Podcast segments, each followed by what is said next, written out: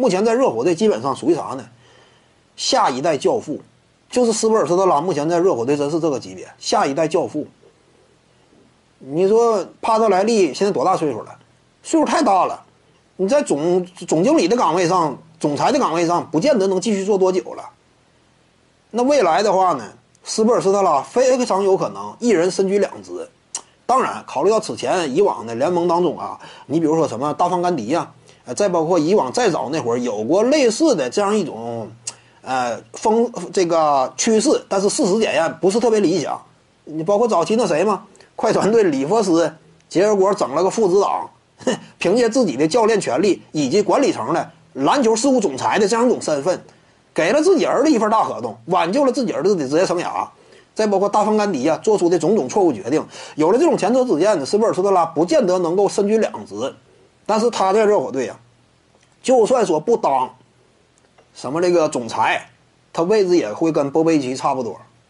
他属于两代功勋，你看当时那会儿他就是助教嘛，对不对？那会儿早期德文维德单核帅不是单核，零六年登顶的时候他就是助教嘛，那属于第一代呗。第二代后来那个时期呢，他是主帅。我之前就谈过，NBA 当中啊，冠军主帅本来就非常稀缺，很少的。你放眼历史就那么些吗，总共三十来位，我要是没记错，漫长 NBA 历史上冠军主帅就三十来个，现役的就那么六七个。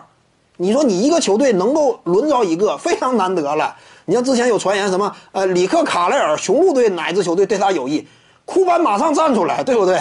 我卡莱尔对卡莱尔表示一番肯定。你不能挖这个人，这属于啥？球队重要资产。所以呢，你像热火这种斯波尔斯特拉呀，整个教练生涯为这支球队效力，而且荣誉等身。下一代热火队教父接班帕特莱利，一旦说等到啊五六十岁，斯波尔斯特拉不想干了，往上拔一格当总裁，培养下一代教练，对不对？非常有可能。各位观众要是有兴趣呢，可以搜索徐静宇微信公众号，咱们一块聊体育。中南体育独到见解就是语说体育，欢迎各位光临指导。